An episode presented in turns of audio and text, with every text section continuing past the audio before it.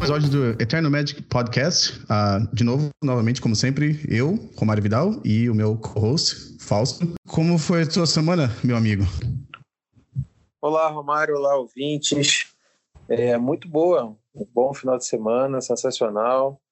É, na parte do, do Legacy, né? A gente estruturando o circuito Eternal Challenge 2020 com patrocínios importantes já definidos, é, como Vault of Cards, Power Nine.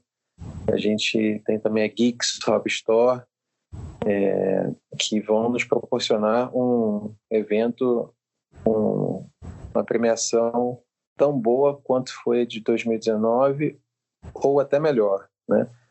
Claro que as conversas ainda estão no, início, né? a gente já vai acertar muita coisa aí nos próximos dias, nas próximas semanas, com certeza vamos evoluir. Com o que a gente já tem hoje, eu já posso garantir que a premiação, as premiações né, dos eventos é, vão ser melhores do que foram em 2019.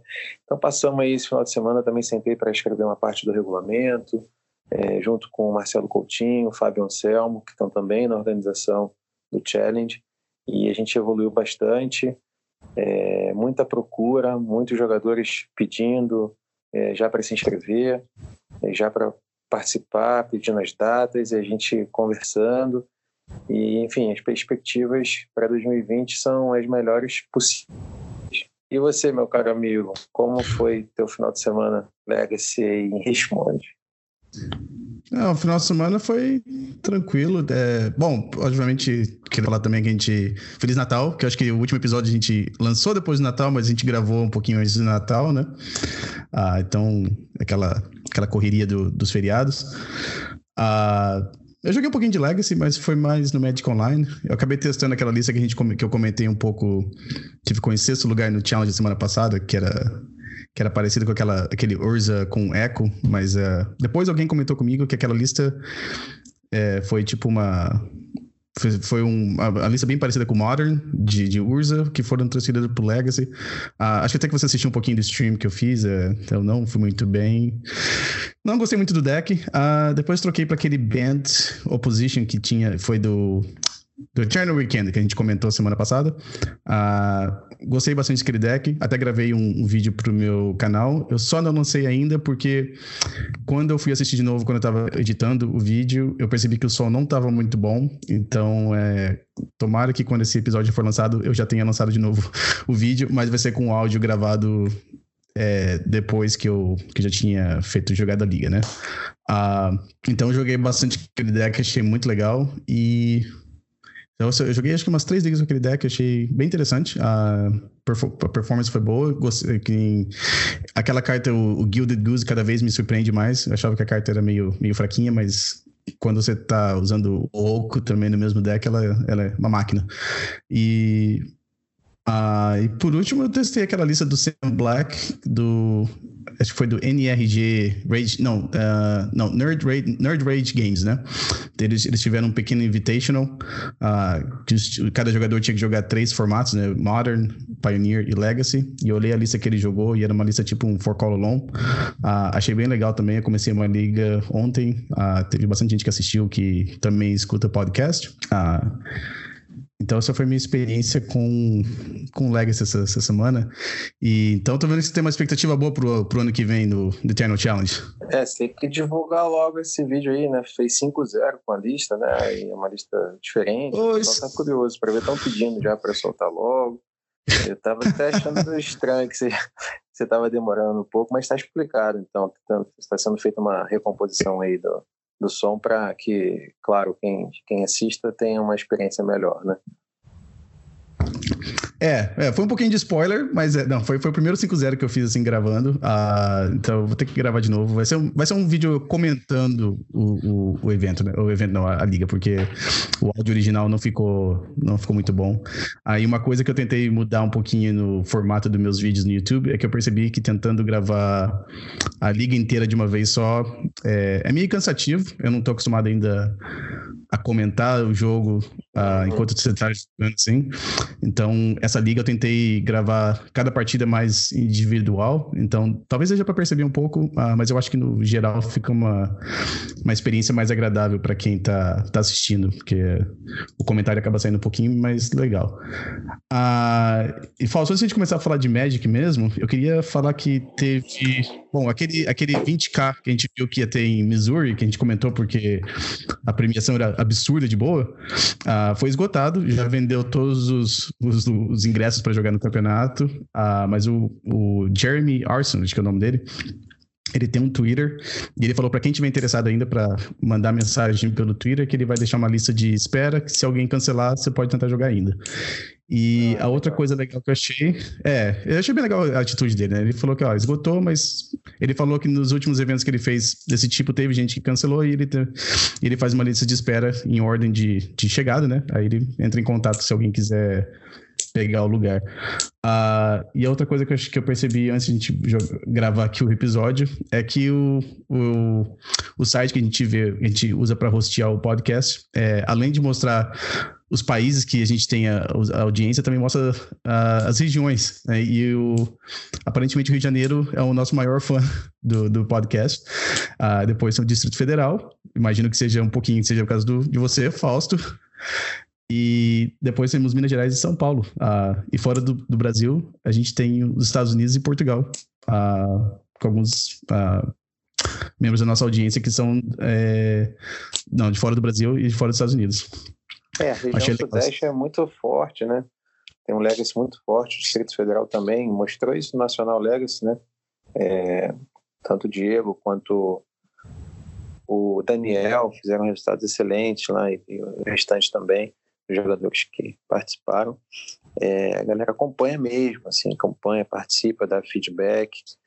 É, são, são cidades aí que você mencionou que, que estão muito bastante assim, tem bastante tem muito jogador né e tem muito jogador qualificado que está interessado em acompanhar as novidades e debater o formato é, isso é muito bacana é, também acho, acho bem legal isso mesmo.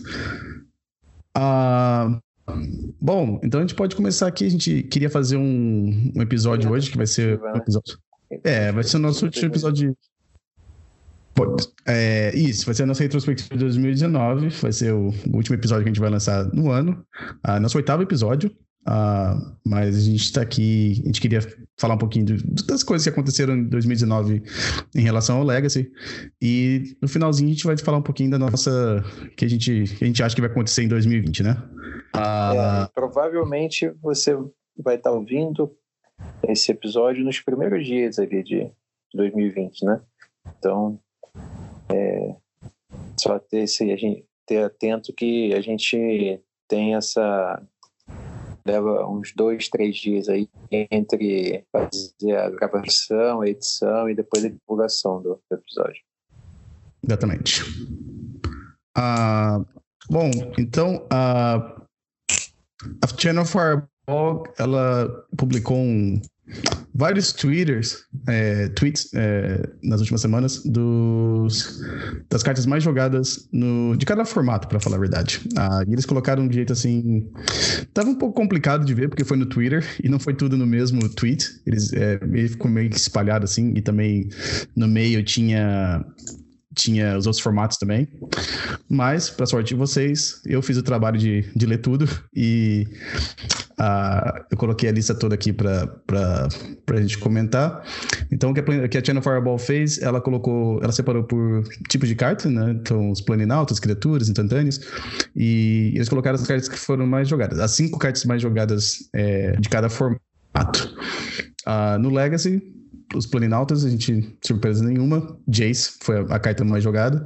Ah, tivemos o Karn, o René Six, o Oco e o Teferi, o Teferi, o Teferinho, né? O de três, três custos. Ah, o René Six tá banido no, no formato. E o Oco, eu acho que se essa lista fosse um pouquinho mais adiante, talvez tivesse mais à frente do Carne, né? O que, que você acha, Fausto?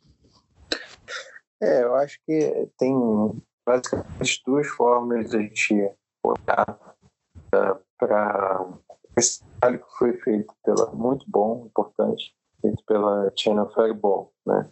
Primeira é, assim, é que as cartas né, de 2019, é, principalmente as que tiveram mais impacto no Legacy, elas foram lançadas da metade do ano para cá, né? Portanto, elas tiveram menos tempo para poder né, participar dos torneios e, enfim, somar o número de cópias como, como foi o, critério usado pela, pela Channel, né?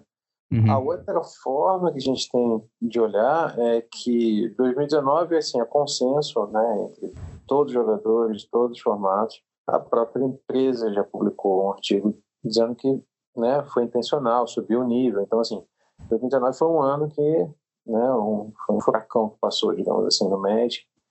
É, e, e aí, essa é a segunda forma de, de olhar para essa lista, né, que você vai ver Ponder, Brainstorm e Delver nas suas categorias, entre as mais jogadas. Ou seja, passou o furacão e a gente percebe que o, o Legacy te, tem suas bases sólidas. Né? É, a, gente, a gente vê que a estrutura do Legacy ela permanece em que pese a entrada de né, cartas super poderosas que foram lançadas. Uhum. É, o Delver sempre funciona mais ou menos como aquele deck que, que regula o formato, né? Você pode fazer umas coisas bem, assim, é bem busted mesmo, bem broken, mas o Delver tá sempre ali para você pode fazer, mas não pode fazer tanto, entendeu? Você pode ter, ter deck que nem o 12 Pulse, assim, que joga com Emarcool, joga com o, o, Lamog, mas tem o Delver sempre mantendo, assim, a, o formato em, em check, né? Então, é, passa, essas, passa essa, esse temporal, mas o Delver tá ali para e a Brainstorm e a Ponder sempre mantendo o formato. E Force of Will, né? Então, assim, é, é incrível como o Delver, que é um deck tão vulnerável para determinados é, arquétipos, né, que simplesmente atropelam o Delver quando pega pela frente, é, mas ele está ali sempre, como você disse, bem regulando né, o formato e a Força View sendo grande xerife, né? É, Isso. E eu tenho o Brainstorm, que é a carta definidora do, do Legacy, né? Então, é, isso é muito interessante de, de observar. Né? E, inclusive, nas últimas duas semanas, a gente vendo as análises do MTG Top 8, o R. Delver disparou como deck mais jogado, 16% do Metagame Breakdown. E o segundo lugar tem três ou quatro decks com 8%, que é justo a metade da participação do, do R. Delver, né? Então uhum. é, é isso, né? Formato ainda em muito se adaptando ainda, né? A, a tantas transformações, a tantas cartas novas. Então, é natural que, o, que os Delver decks sobressaiam. Isso. Bom, então, indo para as criaturas, sem surpresa nenhuma, Delver foi a primeira, foi a carta mais jogada, a criatura mais jogada em Legacy. Uh, depois o Snapcaster, o True Name, o Stoneforge Mystic e uma surpresa, para mim foi uma surpresa, o Plague Engineer. Uh, como a quinta carta mais jogada, é, mais, a criatura mais jogada no Legacy no último, no último ano. Uhum. Uh, eu acho que a surpresa para mim, bom, foi duas. O Plague Engineer aparecendo nessa lista e o True Name, né? Mas como a lista foi feita do ano todo, né? Porque o True Name, nas últimas semanas, acho que eu não joguei contra nenhum True Name. Uh, mas no começo do ano, o, o TNN ainda tava, tava ali com a presença forte, né? O, é, aí, o... assim, é uma velha conhecida nossa, uma carta que coloca o oponente, dá um clock, né? E, e é muito difícil do, do oponente lidar. Inclusive, as listas de lentes começaram a usar é, Drop of Honey muito por conta de não ter alternativa de, de se lidar com o True Name, né? Mas sobre Verdade. o Plague Engineer, sempre vale a pena reforçar quando a gente fala dessa carta, né? não é a primeira vez que a gente chama atenção para ela, é, que ela no Legacy ela vai quase sempre fazer um 2 para 1, né? Ela não consegue ser anulada por Spell Pierce, então a gama de respostas genéricas contra ela ali, né, na, enquanto ela está na stack, é reduzida. Né? Uhum. Você vai talvez ter que dar uma of will se o, se o jogador for experiente puder e tiver tempo de jogar ao redor de Days, e aí é uma, já é um 2 para 1 na pilha, né? Ou Exatamente. se ela entrar tirando pelo menos uma criatura, ela ainda vai ficar ali na mesa com Death Touch provavelmente o oponente vai ter que perder uma criatura no combate para ela, ou então vai ter que gastar uma remoção, o que também vai, vai fazer com que ela seja um 2 para 1. Um. E a gente viu também, é, quem está acompanhando o podcast no nosso monitoramento, que ela, tava, ela avançou da. Quando a gente começou a falar dela, ela estava. É, era a centésima, quadragésima quarta carta jogada, e agora, né, de todas as tempos, né, e agora ela já aparece ali, né, entre as 80 mais jogadas. Então Exatamente. avança demais, avança demais. É uma carta que eu acho que chegou para ficar no Legacy, até porque, enfim, ela o efeito dela, ao contrário da, da praga fabricada, ela é, ele é assimétrico, né? Então são só as criaturas do oponente. Então é, é uma realidade nova ali no formato. O formato vai ter que se acostumar com ela. Uhum. É verdade. É, esse negócio realmente, realmente é uma 2 por 1 um, realmente isso é verdade. Sabia que no outro mês eu estava jogando uma, a liga, que eu estava jogando com aquele deck de oposição, e eu tinha. Acho que eu tinha dois uh, Noble Hierarch no jogo. E eu peguei, eu fiquei com uma mão assim que não tinha muito terreno, mas tinha dois Hierarchs, depois eu comprei o Gilded Goose. Então meu, meu, meu board era uma floresta, dois Hierarchs e um Gilded Goose. E o meu oponente jogou um, um Plague Engineer. Ah, tive que dar uma of Will, torcendo para não ter uma of Will de volta, porque senão ia ser. O jogo provavelmente acabava ali, porque não ia ter terreno nenhum, não ia ter, não ia ter fonte de mana nenhuma e teria que lidar com uma criatura que é 2-2 que tem Death Touch, né? Então, ela é, é complicado. Bom, uh, as, mágicas, as mágicas instantâneas não é nenhuma surpresa a primeira carta. a gente fala que o Legacy é o formato da Brainstorm.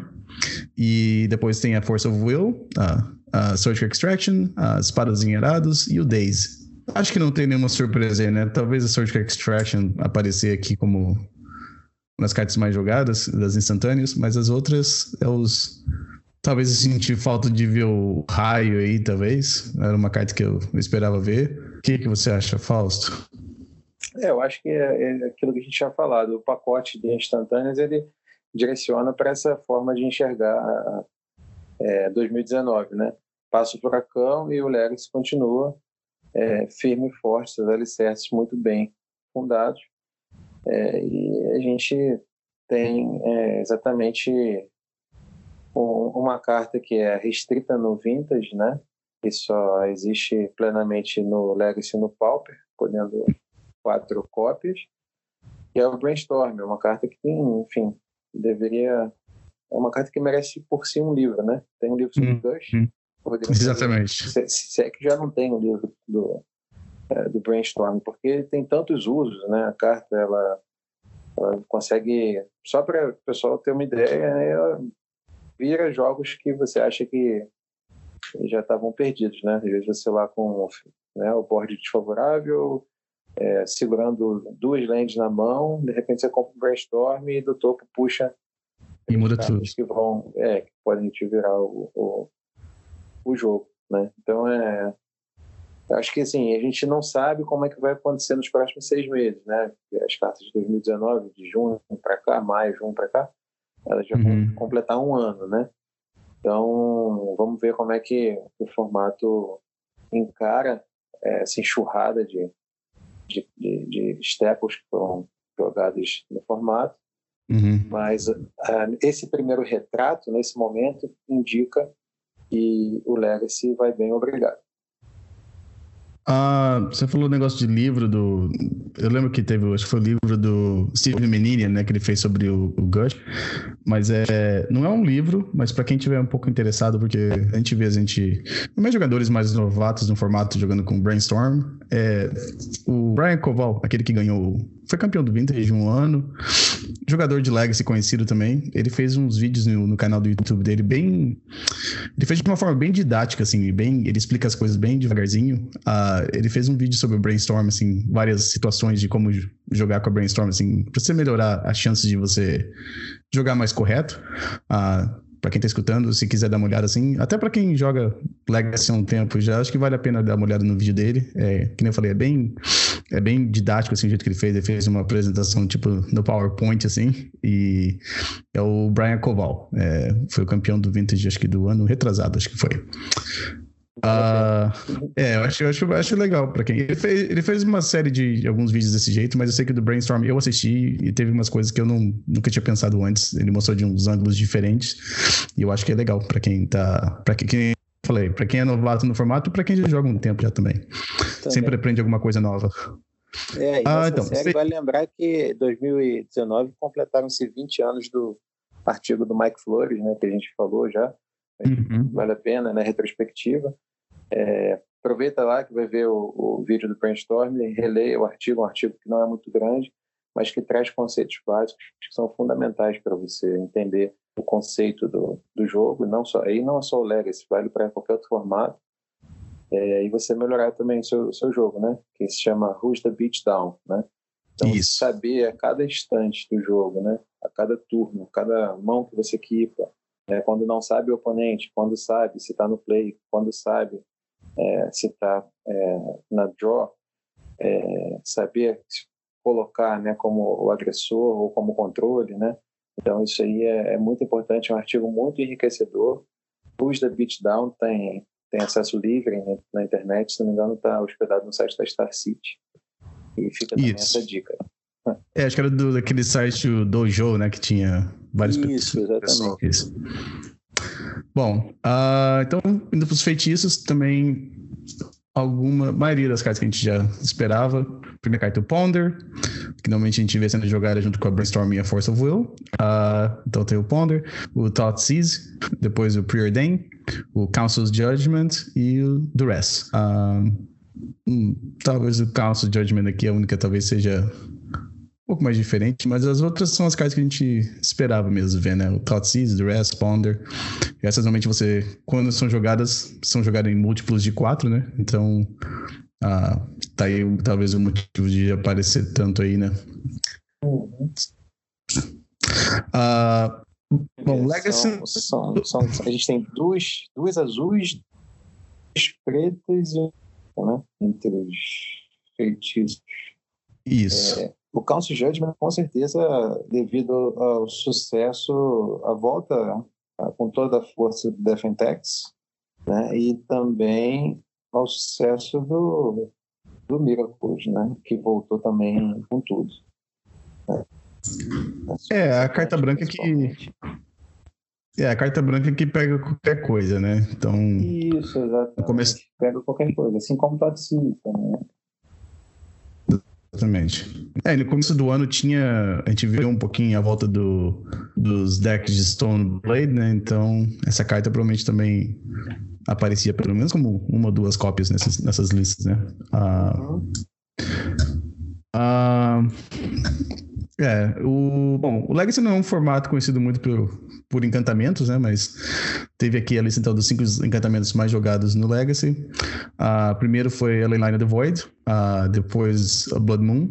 Esses são aquelas que a gente esperava. Uh, depois. Blood Moon. Blood Moon. Uh, o Rest in Peace, o Sylvan Library, né, o Grimório Silvestre, e o Back to Basics. Também, bom, o Leyline a gente sabe que teve essa. A gente teve essa bastante. A volta do, do Black and Red Reanimator, né? Não, a volta do. Não, do, a volta do Reanimator, né?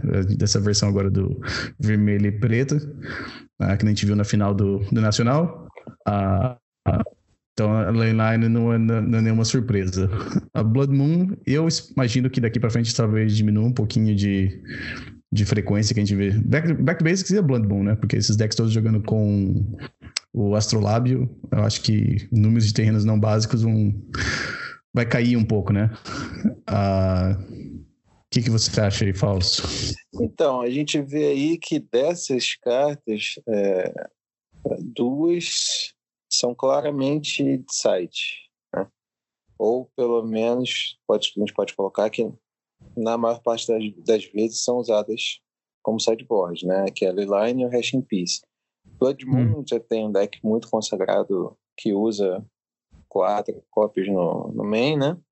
E algumas versões do RDL e de, de Sneak and Show usam no, no site. Sylvan Library é uma carta que é main deck, costuma ser uma cópia no máximo duas, e às vezes também no site, mas é uma carta que eu, eu via no, no site de Delver né, Hulk Delver, é, que nesse universo em que tem muito miracles, muito controle, essa carta aí é a pior carta que o né, melhor carta, digamos assim, contra os controles. Né? Os controles detestam é, que se resolvam a Sylvan Library, porque eles não colocam pressão nenhuma, né? E significa que você vai estar dando carta para o oponente. Back to Basic geralmente é sideboard, né? poucas vezes ela vai para o main, ainda mais agora que a gente está vivendo aí o Astrolab como uma das cartas mais jogadas do formato e o que diz né, que vai ter muita básica, ou então você não vai ter muita, mas vai ter quantidade suficiente para tornar o back to basics não tão relevante. Então, é, é interessante essa tá, tá, mais ou menos meio a meio, encantamento entre entre main e side, né? Mas é Exato. é quando é quando, como você falou, não é forte do formato, então por isso talvez tenha essa essa bola mais dividida, né? Ao contrário do aí a gente pode passar para os artefatos, né? A gente vai ver que isso. todos eles, assim como as demais categorias que a gente viu até agora, pelo menos, são main deck na, maioria, na maior parte das vezes, né? Exatamente.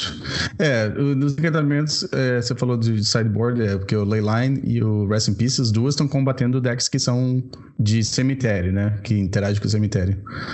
E o Blood Moon e o Back to Basics normalmente interagem com contra decks que tem uma base de mana mais é, não básica, né? Então você vê que são, apesar de ser cinco encantamentos, eles são divididos em dois grupos, né? Eles fazem a mesma, quase virtualmente fazem a mesma coisa. Isso, exatamente, exatamente. É. Só o Sylvan Library, que é um pouquinho diferente ali.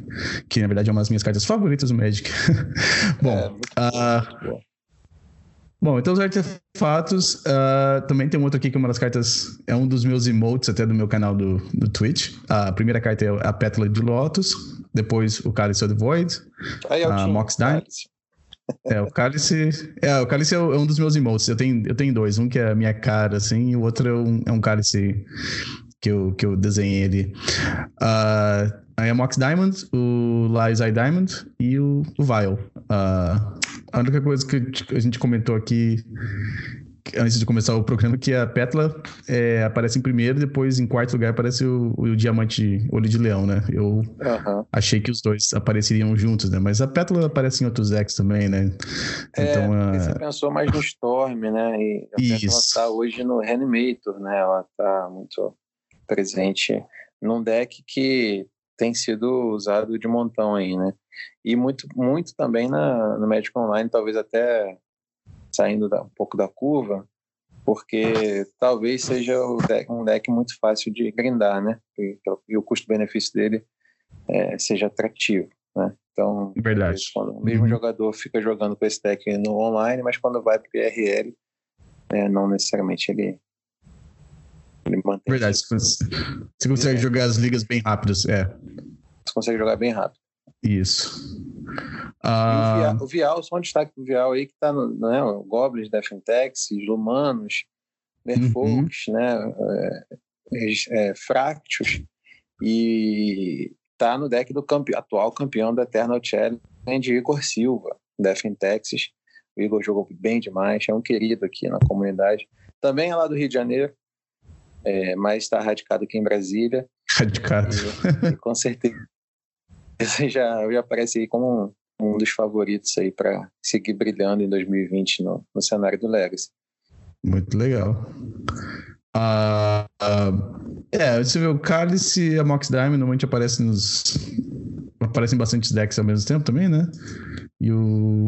A Pétala é, é, bem versátil, né? Então, acho que é por isso que ele dá tem primeiro lugar. E você vê que todos esses artefatos são artefatos que, quando você vê sendo jogados, são normalmente quatro cópias no deck, né? Então, ah, faz sentido aparecer esse, essas cinco cartas. Ah, indo para os terrenos, não tem muita novidade aqui. Primeiro foi a Wasteland, depois algumas Fetchlands, foi a Polluted Delta, a Scalding Tarn, a Flooded Strand e a Volcanic Island. Ah, não tem muito. Wasteland é, claro, uma, um dos pilares do formato, tá ali em primeiro lugar. Você vê sendo jogado em deck azul, deck que não é azul. Então. Uh, os terrenos. Eh, eles colocaram os terrenos básicos também. A gente só vou falar aqui rapidinho. Uh, ilha apareceu em primeiro lugar, depois montanhas, planícies, pântano, floresta e aqueles terrenos é, sem cor, uh, waste. Uh, até que me surpreendeu aqui, porque eu achei que planície ia aparecer como primeiro, como terreno básico, né? Porque os terrenos que os decks que jogam terreno básico, que nem o Dentex, joga com bastante planície, né? Ou então montanha, por causa do Mono Red também, que normalmente jogam com umas 11 montanhas. Ou, ou Burn. É, mas a ilha apareceu como sendo o terreno mais, mais sendo jogado. Uh, eles também colocaram a lista das cartas mais jogadas de sideboard. Uh, e Surgical Extraction apareceu como primeiro lugar. Depois a Leyline of the Void. Então, as duas cartas que são em primeiro e segundo lugar são cartas que interagem com o cemitério. Uh, depois a Pyroblast, Flusterstorm e Veil of Summer. Uh, é, muito provavelmente, com o passar do tempo, o Veil of Summer vai avançar nessa, você tirou as palavras da minha boca. É isso que eu ia falar também. Que eu acho que se a gente fizer uma retrospectiva em 2020 e 2020, acho que o Vela Summer vai aparecer mais acima aí. É, seria legal a gente ter esse comparativo, ou pelo menos dados que nos permitam fazer essa comparação daqui seis meses, né?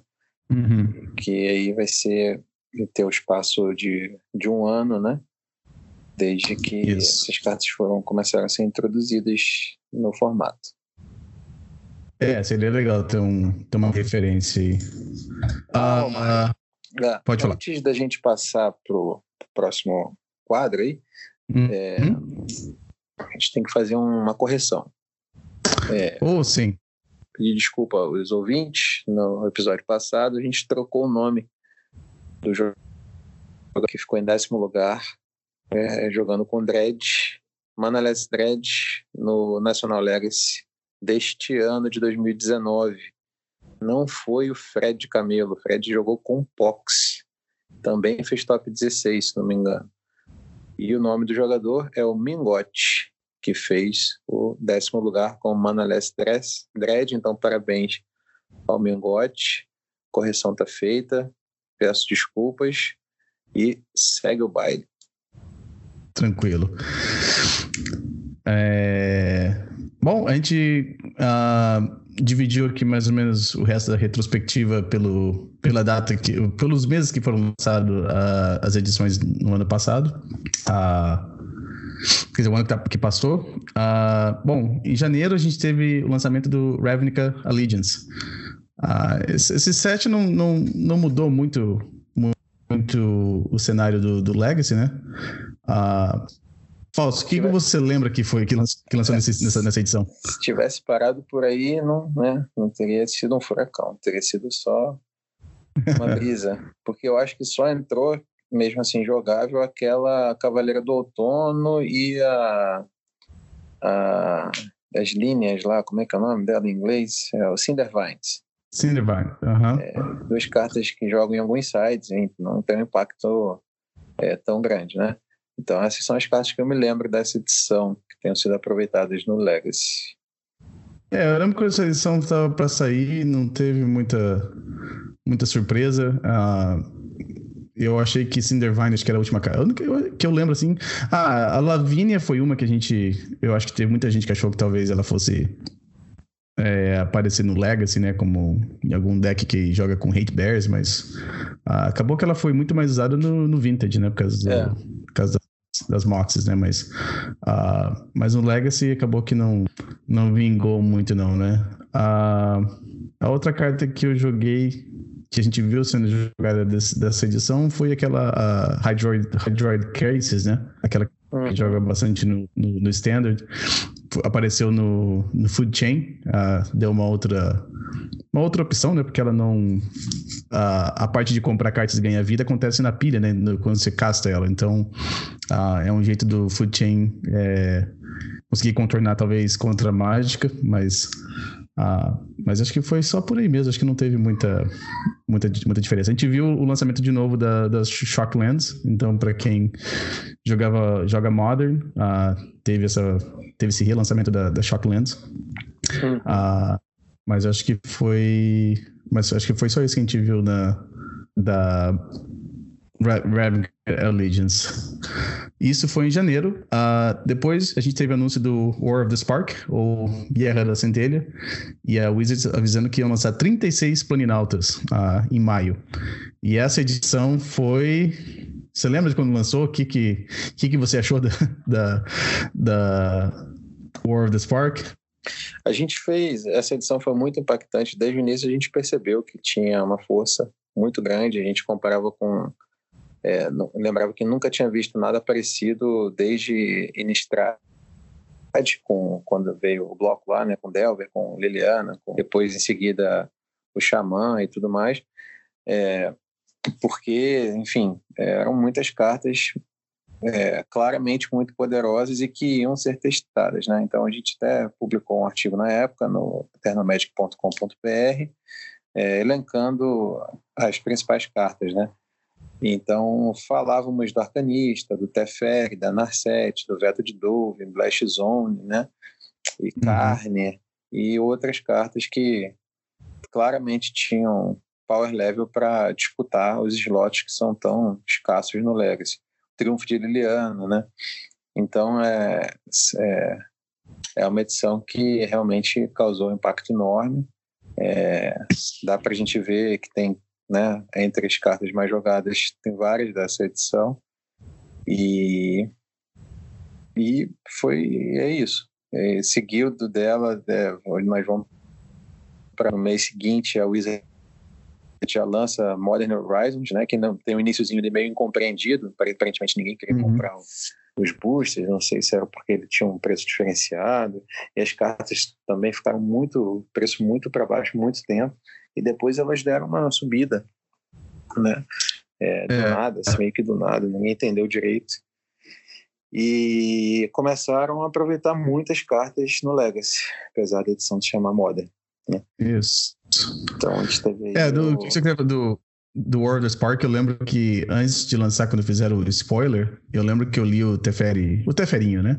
E eu fiz. Então, coloquei um post no nosso grupo aqui da, de onde eu moro. A gente tem um grupo do Facebook de jogadores de Legacy e formatos eternos em geral. E eu lembro que eu fiz um post falando que o Teferi ia mudar o jeito que a gente jogava Legacy.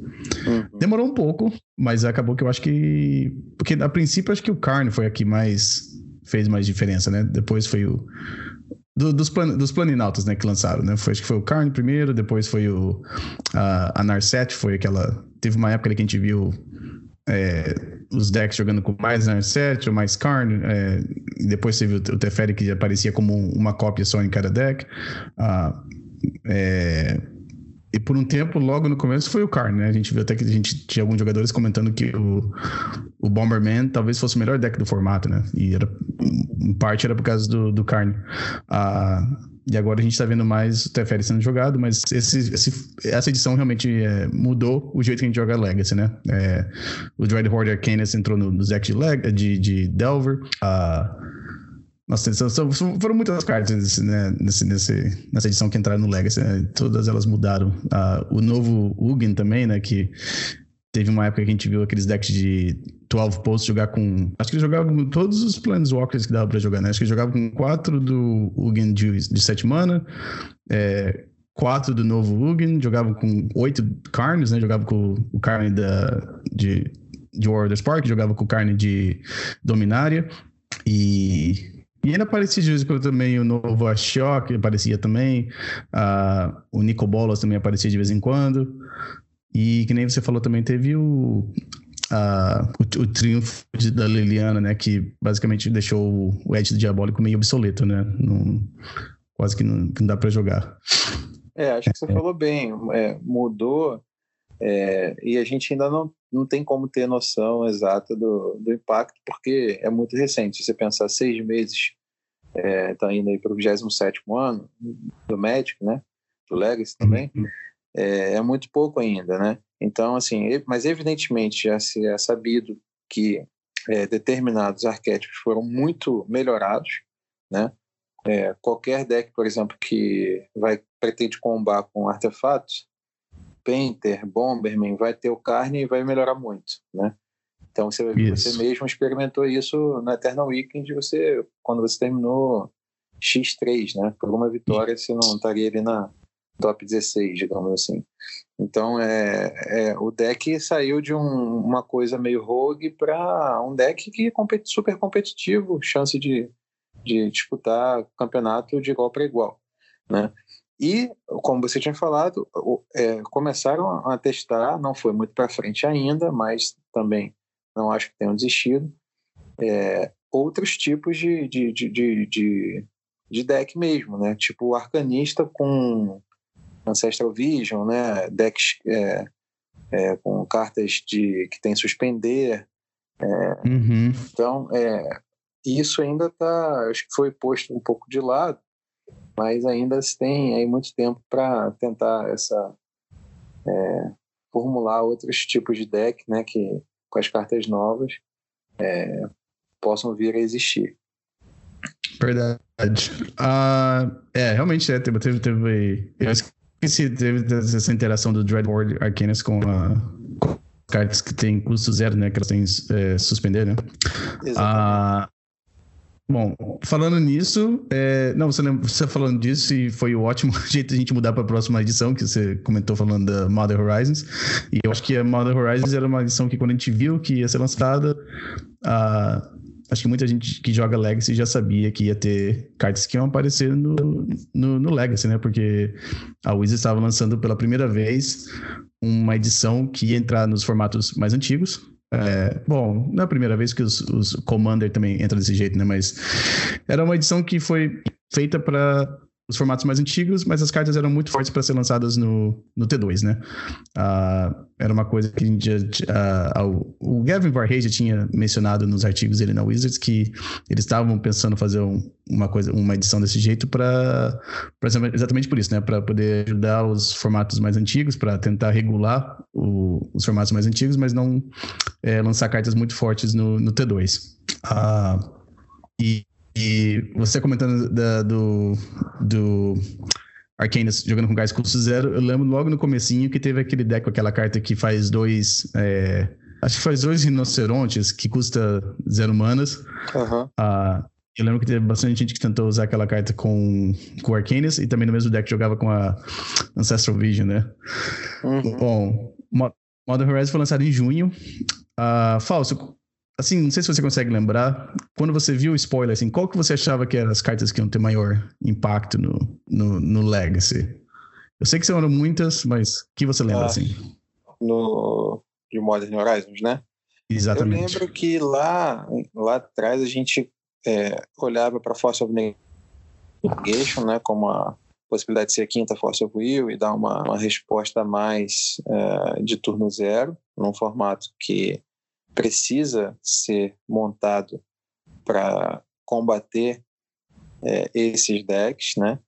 É, não porque esses decks prevaleçam, né? É justo, justo o oposto, né? Esses decks não prevalecem porque forma, os formatos possuem todo um leque de ferramentas capazes de lidar com isso. O Vintage que é, tem cartas muito mais poderosas que o Legacy, como Black Lotus, Fear Mox e Ancestral Recall, a gente viu a, o Eternal Weekend sendo disputado na final com uma Black Lotus transformada em Alce 3/3 atacando, né? Por que, que isso acontece? Por que, que um formato que tem tantos aceleradores, tantas possibilidades de combate no primeiro turno, vê uma final terminando com uma Black Lotus transformada em Alce 3/3? Porque o formato possui todo um leque de ferramentas que é capaz de lidar com essas interações muito rápidas, né? Então, não é porque existe a possibilidade de se montar um deck que, que cabe com o jogo no turno 1, que esse, que esse formato vai sempre acabar no turno 1, né? Justamente Não. o contrário, né? O formato tem ferramentas para lidar com isso e por isso que a gente vê os jogos é, correrem por tantos turnos, né? Então a, a Force of Negation nesse sentido, uh, outra carta que eu me lembro da gente ter olhado era o próprio. No Rain Six ele não, não foi de cara assim, não. É, eu acho que talvez o, o próprio engenheiro, viu? Ele, o pessoal olhou assim, tentou, viu, mas eu assim tem, eu não me lembro assim de cara o que que chamou a atenção. Você tem alguma memória ainda de junho? Tenho. Bom, Force Negation era uma que, por jogar Legacy, você vê uma carta tão parecida com a Force of Will, a gente achou que. Eu achei que ia ser uma carta que de cara ia ter um impacto, né? A gente, primeiro, a gente, eu achando que ia ter. Ia ser uma carta que a gente ia uma presença no sideboard de, de alguns decks que precisavam de um jeito de interagir com uma força, uma Blood Moon no primeiro turno, ou, ou interagir com Cálice, né? Daí ela servia como sendo a Força Will número 5 e 6, né? Uh, mas com certeza eu achei que. Então, era Force Negation, o Renin 6. Foi até uma das cartas que eu comprei já no, no na pré-venda. Eu comprei quatro Renin 6 porque eu sabia que a carta ia ser. A carta era absurda. E eu também achava que a Prismatic Vista. Assim, porque é uma Fatland, né? É, que nem eu comentei nos outros episódios. Eu acho que é uma carta que, é, para quem. Uh, tá um pouco ligado nesse negócio de, da finança do, do, do Magic, eu acho que é uma carta que é boa é, comprar agora, enquanto ainda tá num preço razoável, porque daqui para frente ela só vai subir de preço, né? Ah, Você é super fã da vida. Ah, eu, eu, eu não sou super fã, mas eu acho que é uma carta que vale a pena é, investir. É, assim, é, não sei se eu compraria várias, mas pelo menos ter o seu playset, porque eu acho que você não vai se arrepender se você joga o formato, assim, né? Ainda mais que a gente está vendo mais terrenos básicos sendo jogados, né? É, Sim, vamos lembrar parte que o Romário ganhou uma Underground Sea com um deck de cinco cores, né? E cheio de terreno básico. Então tinha que ter a vista ali para buscar a vista busca nevado, né? E ela combina bem com Astrolabe. Exatamente. Que, que, que, potencialmente é um alce com ímpeto. um alce então, com ímpeto, verdade. Tudo ligado. Bom, uh, Bom, falando do, do Modern Horizon, a gente pode falar um episódio inteiro, né? mas uh, eu estou olhando aqui rapidinho algumas cartas que, que a gente ainda vê que ainda tem um impacto no Legacy, todas elas, vocês, os ouvintes estão escutando, sabem que essas cartas são todas, é, mudaram a cara do Legacy, né? Foi a Force Negation, a Reigning Six, acabou sendo banido, uh, se não me engano, acho que foi um dos banimentos mais rápidos do, assim, de ser lançada e ser banida do Legacy, acho que só, acho que só o Mental Misstep foi a única que foi banida mais rápido que, que o Reigning Six. Uh, depois tem o Ice Fang Coddle, né? Que é o, o, o Belfostrix com, é, com, com, com Flash. Uh, o Plague Engineer, o Urza, uh, Prismatic Vista, Collector Wolf, Force of Vigor, que também acho uma carta que a gente está vendo, não está sendo jogada muito agora, mas é uma carta também acho que é muito boa. Foi muito legal que eles lançaram uma, um jeito de, de destruir artefato e encantamento é, de graça, né? Entre, entre é, aspas. Uh, e eu também achei legal também que lançaram o, aquele ciclo de, uh, de terrenos que nem o Horizon Canopy. A gente tem a Fire East, né? Tem o verde e ah, preto. o, A gente até esquece um pouquinho. Eu acabei comprando até duas do Waterlog Grove esse final de semana passado, agora o, o azul e verde. Uh, também teve o Hex Drinker que foi lançado. Enfim, a, ah, e também foi legal que eles lançaram a, a Storm, né? Que a Storm tava, tava um pouco caro para comprar e quando eles lançaram de novo na, no Modern Horizon até baixou um pouco do preço. Uma das cartas que eu achei que eu tava errado foram as espadas. Eu não sei com você, Falso, mas eu achei que alguma dessas espadas novas que eles lançaram é, iam aparecer no Legacy. Aconteceu que não apareceu nada, né? Ninguém, ninguém joga nenhuma das espadas que foram lançadas no, no modo Horizon, né? A, acho que a, a, espada fogo e gelo ainda é a, é a melhorzinha né, para jogar no Legacy, né?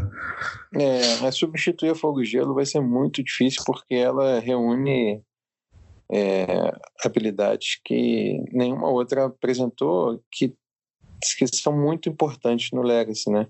Você compra carta, você tira uma criaturinha aqui, né? Você pode aumentar o dano direto no jogador e dar proteção contra outras cores que, enfim, tem que importante. Nome, é, tem um número grande de proteção, é, não vai deixar a criatura encantada, por exemplo, é, encantada não, equipada, é, virar alce, né? Primeiro tem que transformar ela no alce. Uhum. É, enfim, é, é difícil de, de superar a espada de fogo e gelo. Exatamente. Ah, sem esquecer também do do Daniel, uh, também foi uh, nessa edição que lançaram aquele o Sliver, o Fractus que dá sim, que dá, sim. que dá race, né? E ele é, cor, ele é, de cores boros, né? Eu não lembro qual que é o nome do do do Fractus. Ah, aqui em é o Cloud... é, em, em, português é rasga nuvens. Isso, é Cloud Shredder. Uhum, é esse mesmo.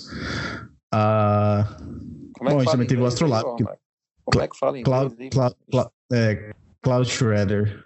Shredder? Aham. Uhum. É, Shredder é tá tipo rasgar e Cloud é nuvem. Sliver é o, é o Fractus, né? Ah, eles lançaram também a Cass também, né? Que a Cass, antes você não podia jogar com ela em papel, né? Porque a única versão dela era aquele foil do, do Commander. Então ela ficava sempre bem meio curvada, assim. Não sei se você lembra dessa carta. Na época do Checkpile, teve alguns jogadores que experimentaram jogar com a, com a Cass. Ah, ah sim, só tinha... sei, sei, sei, sei. É, na, época que, na época que ainda valia o Projectation Probe, né? Podia. Isso. É, você, você tinha várias. Era, eles, eles colocavam no, no, naqueles decks de quatro cores, né? Do, do check pile, né? Uhum. Uh, também teve o Rogak, que foi banido no, no Modern, e a gente ainda vê sendo jogado no Legacy. Ah, junto também foi o Altar Dimension, né? Que era de Tempest, e foi relançado no Modern Horizons. Também foi legal que abaixou um pouco de preço. Uh, Goblin Engineer, que é uma outra versão nova do, do Goblin Welder, né? Do, do soldador. Meio com, com texto escrito a lá 2019, né? Porque o soldador é escrito do jeito que as regras funcionam, é um pouquinho diferente. Uhum. Bom, esse foi o, o Modern Horizon, né? Teve muita carta que, que mudou o jeito que a gente joga Legacy, né? Uh, bom, em julho a gente teve o lançamento do Core Set 2020, 2020. Uh, o que, que você lembra desse, dessa, dessa edição, Fausto? Ó, primeiro Veil of Summer, né? Disparado. É, carta dessas todas aí que a gente falou é, é a mais jogada de, do, desse, dessa edição no Legacy. O Elvish Reclaimer também tá também de, dessa edição, né, do Core 7 2020, lançado em julho. É, Para quem não lembra, é o Elfinho que tutora faz um crop rotation pagando duas manas e virando. E ele pode ser um, plano B para os PG Depths, porque ele fica 3 4 muito rápido, né? Então pode, pode ir atacando ali. Uh, foi importante essa edição porque ela trouxe o reprint das leylines preta e branca, né? Então deu uma boa barateada no, no preço delas. Uh, e são essas que eu me lembro. O... No, no Eternal Weekend, você estava jogando com o Reclaimer, né? No seu deck? Tava. É, eu também achei. Eu achei, eu achei minha carta favorita dessa, dessa, dessa edição foi o, o Reclaimer. Ah, bom, lembrando, antes de esquecer também, você falou que é como se fosse uma Crop Rotation. A primeira vez que eu joguei essa carta no Magic Online, eu não li a carta direito e eu pensei que era uma Crop Rotation. Ah, só vale lembrar que a, o terreno tem jogo virado. Ah, virado, é virado, é verdade. É, isso é, isso é bem, então, bem relevante. É a primeira vez que eu joguei com o Elvis Reclaimer no, no Magic Online. Uh, eu tava jogando contra Deps.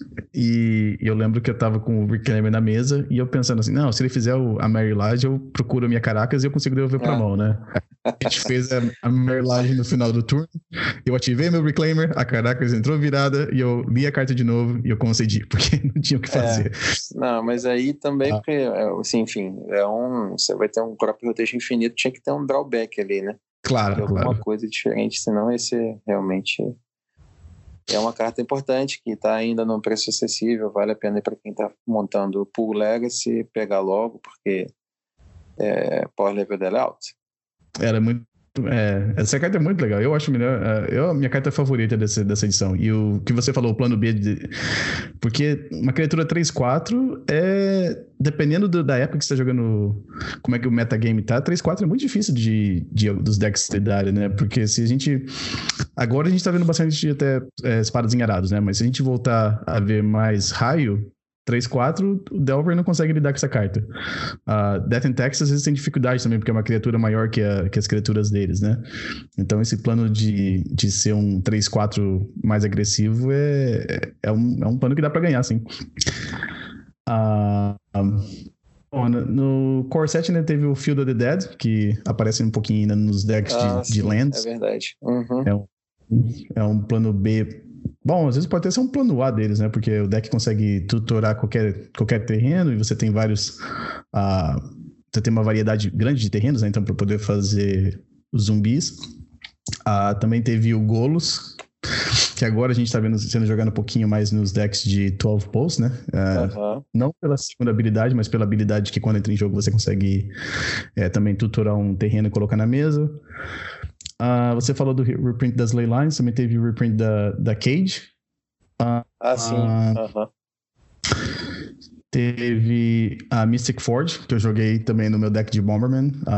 essa caixa de carta foi. Ah, ela foi banida verdade, foi? É verdade. Ela foi restrita no Vintage, né? Isso. Uhum. Junto foi... com Carne e a Narset, recente, mais recentemente. É, que essa carta era. No Vintage eu vi algum. Assim, alguns jogadores jogando no Magic Online assistindo stream. Ela realmente tinha que, tinha que fazer alguma coisa no Vintage, porque era muito. Com tanto artefato que custa zero, ela, ela tava muito forte mesmo no, no formato. Uh, também lançou aquele dinossauro, o 7-6, que você tem que descartar uma carta todo turno, o Rotten Resigor. Uh, não, Regisaur. A gente viu alguns jogadores experimentando com ela no, no Black and Red Reanimator, né? Como sendo uma outra opção de, de ataque, né? Uhum. Uh, uh, aí um pouquinho menos, a gente viu o Shifting Ceratops, que é aquele dinossauro. Alguns jogadores tentaram experimentar com, com essa carta, mas não sei se foi muito bom. E é, eu, eu vi o Summer que provavelmente foi, foi, o, foi a melhor carta lançada no, na, na edição, né? Que nem, que nem você falou, Fausto. Nossa, tanta carta ah. nova, né? Tanta carta poderosa. Isso tudo num ano só, já acabou o ano. Não tem mais nada, tem. acabou agora. Ah, e, tem outro aqui, que eu tô olhando aqui. Ainda teve a Chandra de seis manos, que, que, a gente vê um pouquinho ainda. Não, a gente vai terminar essa. Estamos em julho, ainda tem, ainda, ainda tem a edição do Oco, famigerado. Isso. Uh... Que não é só do Oco, né? Também tem, traz o Brazen Borer, né? O Gilded Goose, Once Upon a Time. As adições importantes aí ao Legacy. Caramba, é muita carta. É muita carta em 2019. Bom, olhando aqui agora, teve em. Ah, teve o, o Commander 2019, que foi lançado também. Ah, essa aí eu não A gente teve alguma coisa que ah, apareceu do Legacy. Uh, teve algumas coisas que apareceram assim, mas foram decks muito específicos, assim. Eu acho que aquela Sevine's Reclamation, a gente tá vendo um pouquinho uh, aparecer que aquele encantamento. Não, encantamento, desculpa, não. É um feitiço de uma branca e duas. É, e quando você joga, quando você caça, você pega uma permanente de que custa três ou menos e coloca no, na, na mesa e tem um flashback de uma branca e quatro. Uh, e quando você faz isso, ela dá um fork, né? Ela, ela você tem duas. É, ela, copia, ela copia ela mesma. Uhum. Uh, eu acho que essa aqui foi a única que a gente viu. Teve alguns, teve alguns reprints também, aquela Chaos Orb, que jogava no Mono Red, uh, o Dynamo do Tran, mas, é, mas no geral acho que esse aí foi um, um set de comando que eu posso estar errado, o ano foi muito longo, teve muita carta nova que apareceu. Uh, essa, foi nessa edição que, que apareceu aquela carta que o, o, irmão do Daniel gosta de jogar? Eu não sei se foi nessa, aquela. Não, a não. O Diego já usa isso aí há bastante tempo. Ah, não. É. é foi do comando de 2018. É, foi de 2018. Ah, Bom, em de, depois, em outubro, a gente teve o lançamento do Throne of Eldraine. Fausto, o que, que você lembra do Throne of Eldraine? Na...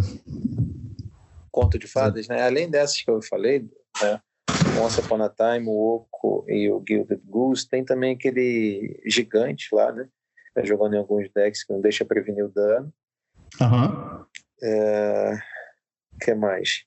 Eu me lembro, me lembro dessas quatro, assim, como cartas que estão no Legacy aí. E, e o Oco é a mais polêmica de todas, né? Certamente. É, o Oco com o Astrolábio, eles fazem uma sinergia que talvez seja forte demais para o formato. Isso a gente vai descobrir com o tempo. Mas é o que mais se discute.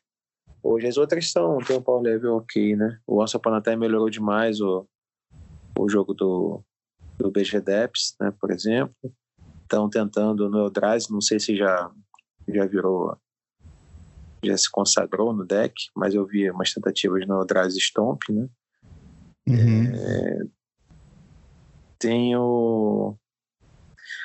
E o Guzi, que tem Power Level ok também, fica muito mais forte, como você falou no início, uh, com o Oco, né? E, e o gigante lá eu vi em algumas listas mono-red. Mono-red Prison. É, esse. A gente não vai comentar porque a gente talvez não vai ter tempo nesse episódio, mas teve o, o challenge ontem uh, no Magic Online e a lista que ganhou foi um Mono Red que jogava com três desse gigante. O Bone, Bone Crusher Giant se chama. Uh, teve três cópias nessa lista que ganhou. Uh, do Throneable Drain, é, que nem você falou, o Oco foi a carta que. Quando teve spoiler, eu acho que teve. Foi mais ou menos como todas as cartas de Legacy, assim, que estão mais ou menos, né? Teve aquele grupo de jogadores que achava que a carta não ia aparecer no Legacy de jeito nenhum, e teve uns que falaram que essa carta vai ser boa demais, porque começa com um número de contadores de lealdade muito alto, é, três manas, é, tem aquelas, como é que se diz, aquelas, aqueles critérios para você definir se um Planeswalker bom, né? Então, ele protege ele mesmo. Ah, a única coisa que não tem, não tem um Ultimate que, que ganha o jogo, né? O, o menos 5 dele só troca uh, um artefato por uma criatura que tem poder 3 ou menos, né? Uh, também é, não é, não é só, né? Mas é, não, é, não é, por exemplo, que nem o Jace, né? Que, que, que tem um Ultimate que fala você ganha o jogo, né? Mas ele. Mas o, o Oco, é, pra quem tá jogando com a carta, já viu como é que se joga, é, ele, ele domina o, esse mid-range, né? Aquele. É. Do, do, é. do, turno 3 pra frente, se o Oco ficar na mesa, você. Fica difícil de você conseguir é, virar o jogo. Ah, o Brazen Boar, que nem você falou, que é o, aquela a fadinha que, que devolve uma permanente para a mão. Essa carta eu só tive chance de jogar com ela recentemente, nesse último final de semana, e cada vez que eu joguei eu fiquei muito impressionado. Eu achei a carta muito boa também. Tá um pouquinho cara agora, né? Eu acho que, não sei se está sendo jogada no T2 ou em algum outro formato, mas é, mas é uma carta muito boa. Eu acho que me surpreendeu também. Ah, é, tem essa vantagem de ter bem versátil, né? Você tem, você pode dar uma dar um jeito para os decks de, de, lidar com a amarelagem no primeiro jogo, é, o cálice, e você ainda tem do outro lado do lado da criatura como se fosse um Vendilion Click, né? É uma criatura 3-1 com voar e muitas vezes no Legacy a gente não vê muita criatura com voar a não ser o, o Delver, né? Ah, é. E... Ela já conquistou espaço no, no Delver que está sendo mais jogado atualmente, que é o R Delver. Duvido que saia do deck. É muito versátil, como você falou, né? Ela pode uhum. né, destravar um board que esteja. Né, o R tem muita carta de costume, então o cara se incomoda demais, ou eventualmente um pouco, então alguma outra carta que esteja lhe incomodando, ela pode destravar ou simplesmente abrir, como é um deck tempo, simplesmente abrir espaço. Você às vezes precisa de um ataque só a mais, né? Então você dá um bounce no bloqueador. Né? É, ela pode voltar como criatura com flash. Né? Se tudo isso for ruim, ela pode ser pitch para. Então, é, essa aí já é a tendência dela e a gente vê subindo, cada vez sendo mais jogada e ganhando posições na, no segundo MTG Top 8, né, no Meta Game Breakdown. Então, essa cartinha realmente ela é muito importante pro Legacy e está indo super bem. Uma carta que tem um power level adequado, formato, né? Eu acho que ao contrário da, do Oco, né, que se discute, né? O Oco, inclusive, eu soube que está jogando até no, no Burn Modern, né? Tá jogando foi, ah, é. banido, uhum. foi, banido, foi banido do T2, banido do Pioneiro. Agora todo mundo né, espera que seja banido do Modern porque está distorcendo demais. Eu lembro quando o Treasury Cruise começou a ser jogado no, no Burn Legacy, né? Aí logo Isso. depois, aí não, no Burn também não, aí cortaram a cabeça dele. Aí já não dá. É, não, aí não dá. E no Modern está acontecendo algo parecido com, com o Oco, né? Uhum. Então, uhum do modo ele não, não vai escapar. Vai virar o ano aí, mas início de 2020 no... provavelmente vai ser ser vai banido. Ser, vai ficar só pro, pro Legacy e pro Vintage, né? É, eu também acho que eu. Bom, a gente não sabe, né? Tem gente querendo que seja bonito no Legacy também. Eu acho que. Eu acho que não precisa, acho que não é, não é desse jeito, assim. É, a carta é boa no Legacy, mas é, não tá assim também tão, tão forte. Uh, bom, Troll Drain teve outras cartas também que a gente vale a pena mencionar também. Teve o Wishclaw Talisman, que agora ah, tá. Sim, claro. São, são quatro cópias do, no, no, no TES.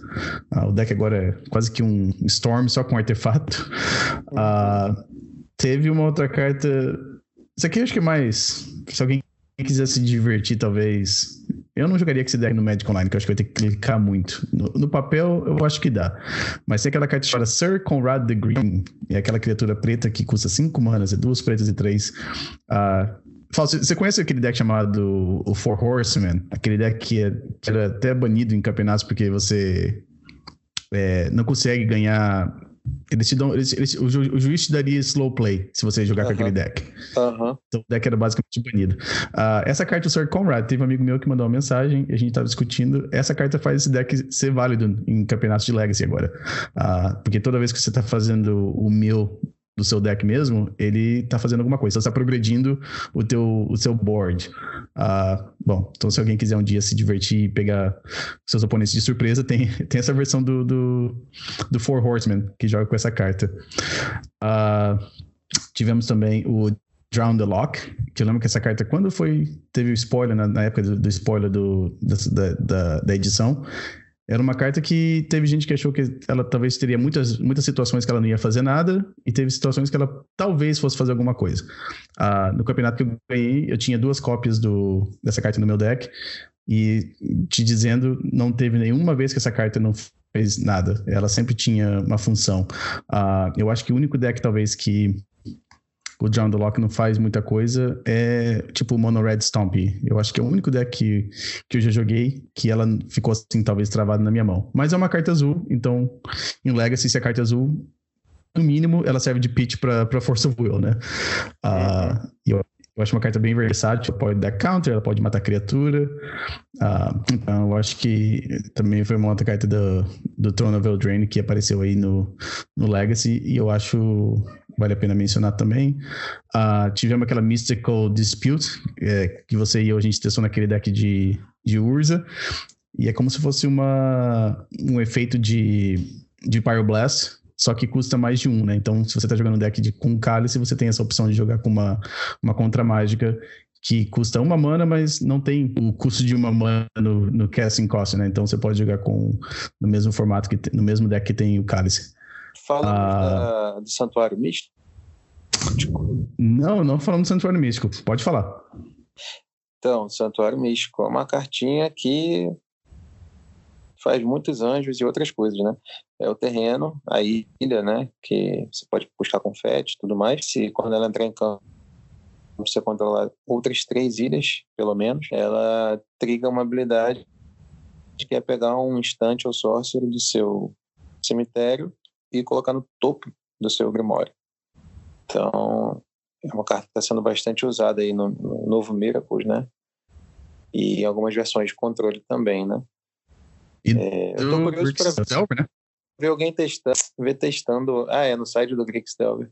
Você sabe o que uhum. ver alguém testando com ela com counterbalance. Uma opção ali, buscar com De colocar uma. Vira uma é, também. né? Tá. É, com, no, no Grixis Delver, até. Não sei se é uma correção, mas é uma coisa que eu percebi depois que a gente é, gravou o episódio.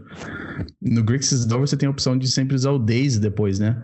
Pra devolver ah, pra tua mão. Sim, é verdade. Então, então, você pode fazer o. Como é que é o nome da carta que eles estavam jogando? A Painful Truth. Você usa Fatland para pegar o, o Mystical, o Santuário Místico, né? Coloca uhum. em cima, depois o jogo decorre um pouco, você pode usar o, o Days para devolver o Santuário Místico de novo pra tua mão, faz de novo e continua fazendo assim.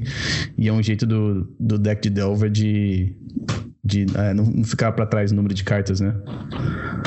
Ah, assim, o tipo do arte que testa bastante uh, com decks mira os controles, ele postou, comentou né, no, num dos grupos que a gente tem em comum é, que o oponente dele, quando ele pegou um Grixel, ele tinha Oco, tinha Jace na mesa e o oponente oponente ganhou em, por cima do oco do Jace, justamente estabelecendo a vantagem de cartas é, a partir desse, dessa combinação que você acabou de falar, o Santuário Místico e o, o, o Verdades Dolorosas. Tem Full ah, né?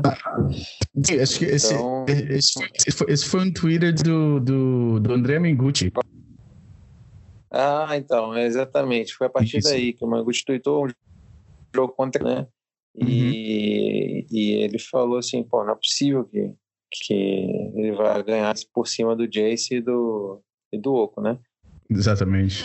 E acabou conseguindo por conta da, da vantagem de cartas que quando chegou um ponto tal, né? Ponto X e não, não deu para segurar a onda, né? É, e, e foi o Santuário Místico, porque realmente, assim, a, a, o, o, os controles geralmente não tem o Wasteland, não tem uma, forma de ele habilidade, né? Isso uhum. se essa carta começar a jogar muito, né, começar a fazer muita diferença e outras variáveis do formato levarem a, a, a isso, né, capaz do Stifle começar a ver também mais, mais jogo, né? Eu acho. Vai aparecer que, um pouquinho mais. É, aparecer um pouquinho mais, porque é uma carta que é super versátil, né? E, e, e também segurar a onda desse do santuário, né? Então você, você verdade. Você anula a habilidade dela, né? É, é uma outra, é uma outra, é um outro alvo pro, pro Stifle além das, das Fatlands, né? Sim. Isso. Uh, a gente viu o Emery também nesse, saiu nessa, nessa edição, ah, carta é bem divertida. Uhum. Essa carta é super divertida de jogar com ela. Uh, tivemos também o, o Ganso, né? Que, que faz um par muito legal com, com o Oco. Uh, Questing Beast. É, essa carta tô, adorando jogar com ela. a gente viu no, é, no, no, National Legacy teve aquele, aquele, aquele match que eu comentei com você, aquela partida que, dos dois Mavericks. E a Questing Beast fez a diferença ali, né? Porque o fato dela não poder ser, não ser bloqueada por criaturas com poder de dois ou menos é. O Legacy também tem várias criaturas que são pequenininhas, né? Você tem bastante criatura que estão X1 de resistência e não tem muitas criaturas assim grandes, né? Uhum. Ou, é, ou é 3-2, ou então é 15-15, né? Então. Ou é, uh, 7-7, né? Agora, Exatamente. tem outra coisa na Question Beast é que é uma das poucas criaturas que ignora o True Name, né? Ela pode atacar uhum. e não adianta o oponente dar para se bloquear, como ela não deixa prevenir, o True Name acaba morrendo. O que é um pouco incrível, assim, né? À primeira vista, mas é assim, né? Eu vi um, um tweet, não sei de quem que foi, que eles postaram uma foto, um screenshot do Magic Online que era, era uma Quest Beast atacando e o oponente bloqueando com o Progenitus. Ah.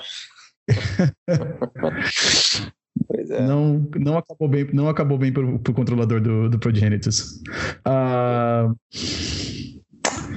e aqui uh, tem uma outra carta que eu queria mencionar, que talvez um pouquinho talvez de previsão para o ano de 2020. Tem aquele Royal Scions, não sei se você viu esse Planeswalker.